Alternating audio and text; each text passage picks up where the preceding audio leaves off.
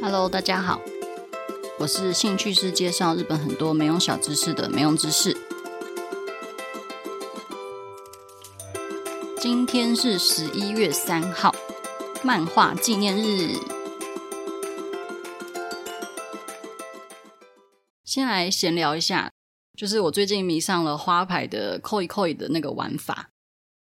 其实我是对战略型游戏不是非常拿手的人。象棋的话，大概就是翻开第三个棋子我就已经输的那种秒输的类型，所以一直以来都不太会玩那种棋类啊，或者是牌类的游戏。如果要说扑克牌的话，大概心脏病钓鱼那种不太需要动脑，一秒就可以结束的东西，就是比较拿手一点点。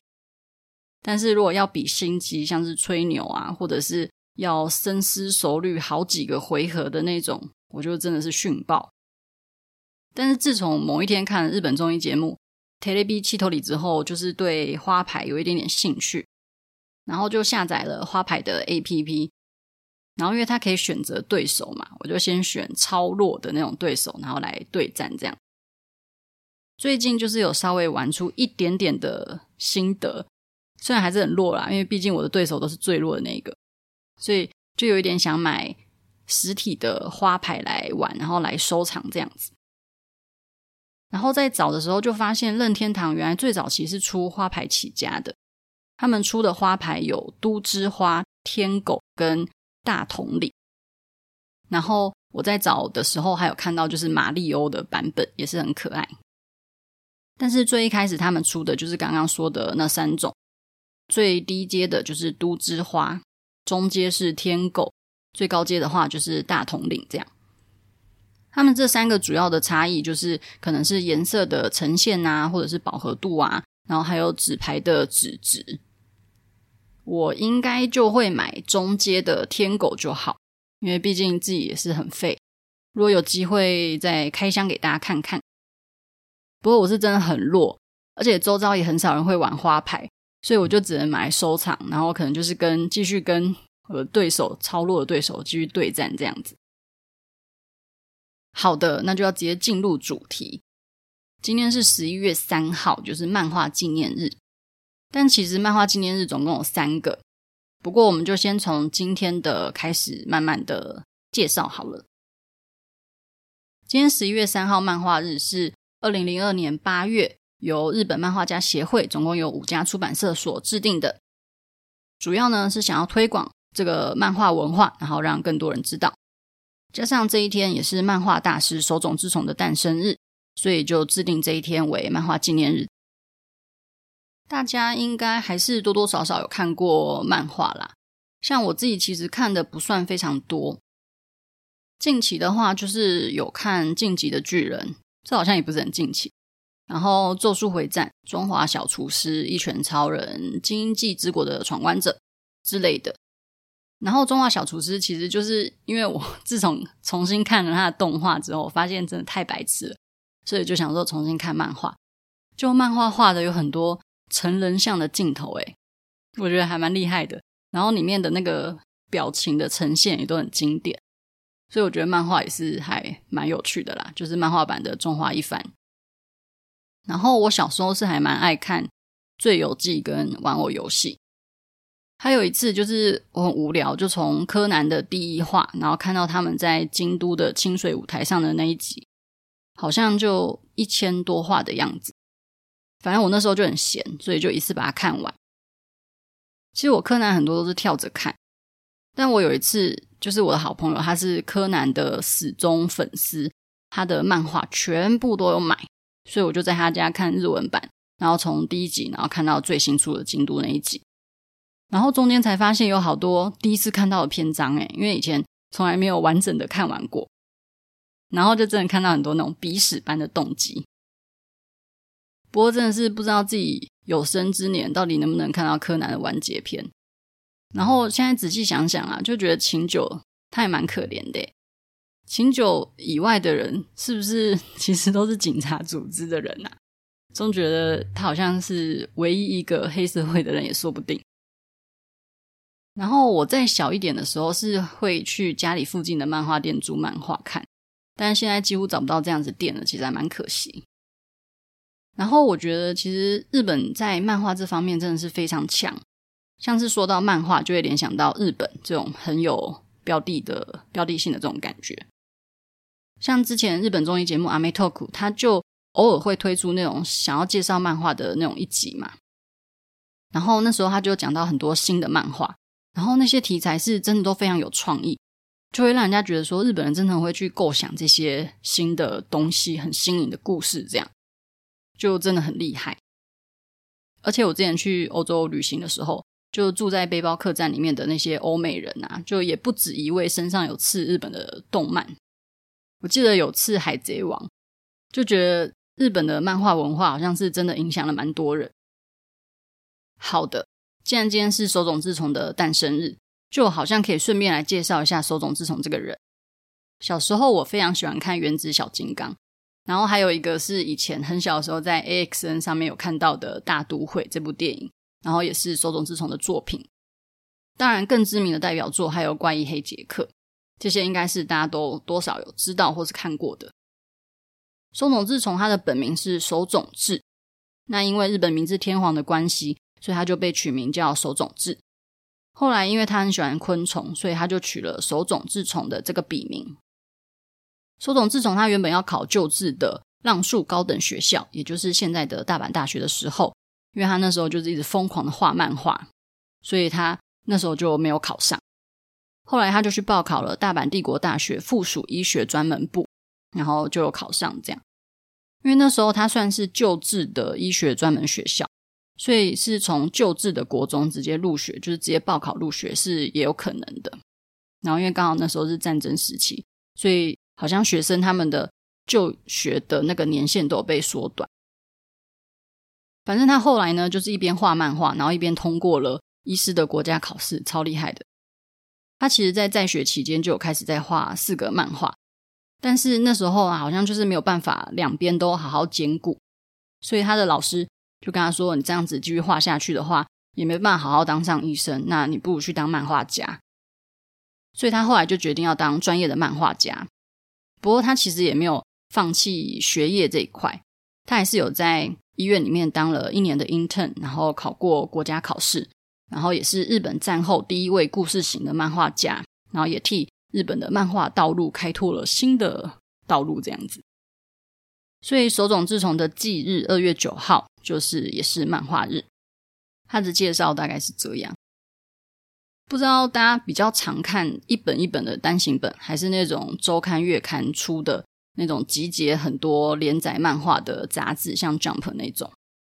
像 Jump 啊，就是你买一本就可以看到里面很多的作品，所以其实在日本也是非常高人气的一种漫画杂志。不过日本其实最长寿的漫画杂志不是 Jump，是一本叫做 Nakayoshi 的漫画杂志。那这是日本讲谈社发行的。月刊少女漫画杂志，这本杂志是在一九五四年十二月创刊，主要的客群是国中、国小的少女为主。里面除了有连载的漫画以外呢，就是还是有一些占卜啊什么的相关的少女会喜欢看的东西。这样子讲，可能不一定会有很多人知道他连载过什么样的作品，但是像是《库洛魔法使》啊、《光之美少女》啊、《美少女战士》。小魔女哆瑞咪、珍珠美人鱼、地狱少女等等，其实都是他们家连载过的。之前我在出书的时候，就是有跟呃编辑就有跟我说，他说现代人其实比较少买纸本的书，所以出版社有一点点像是夕阳产业这样子。然后我也稍微看了一下，就是《那卡尤西》这一本漫画月刊杂志的销量，就是发行数量啦。其实维基百科都记得很清楚。那时候刚好是《美少女战士》非常非常红的时候。据说他们当时的印刷数量就高达两百万本，直到两千年以后，几乎都是低于五十万本。那甚至在二零一零年以后呢，就已经少于二十万本。第二个长寿的日本月刊漫画杂志是日本集英社发行的《Reborn》，它大概只晚了 Nakayoshi 八个月左右发行。那是在一九五五年的八月三号创刊。像刚刚说的，Nakayoshi 他的客群主要是国中、国小的少女嘛。那 Reborn 的话，主要就是国中到高中之间年纪稍微大一咪咪的那种少女族群。他连载过的漫画像是《樱桃小丸子》啊，《小红帽恰恰》、《神风怪盗真的》、《玩偶游戏》，也是都是非常有名的作品。Reborn 的话，在一九九零年代左右，都还是有大约快要两百万本左右的发行数量。过了二零一零年以后呢，大约也是在二十万本上下。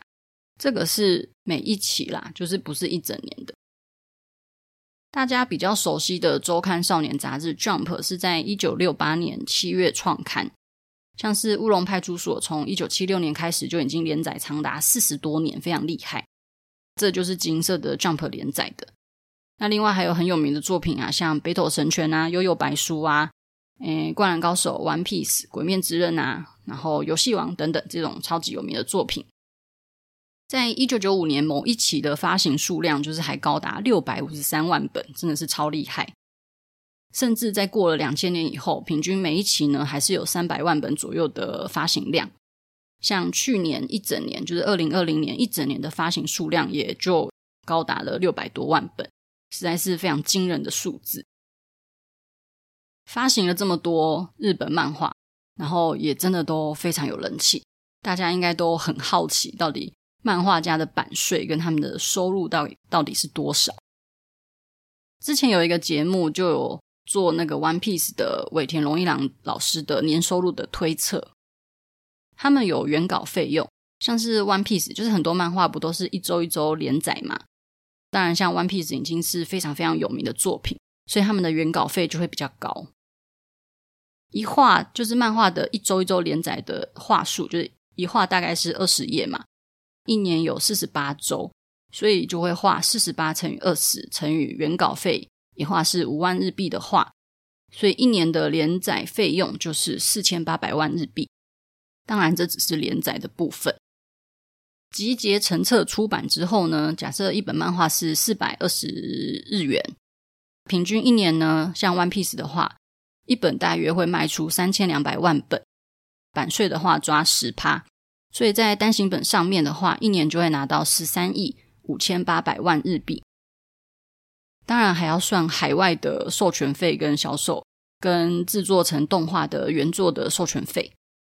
所以那个节目当初就推算说，至少一年会有三十一亿日元的收入，非常惊人。不过那是因为尾田荣一郎老师他是非常非常有名的漫画家，若是一般的漫画家的话，可能一本的稿费大概只有就五十日元，好像跟我差不多，呃呃，哭哭。甚至可能因为你怕来不及赶稿，所以你会请助手来帮你嘛。所以助手的费用搞不好就把你收入全部都给花掉了。所以其实漫画家的收入的差距其实是非常非常大。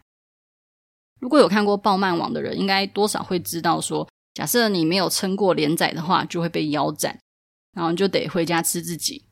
但是就算撑过了，然后也发行了单行本，卖得不好的话，其实还是会被腰斩，然后可能它的发行数量就会压得很低。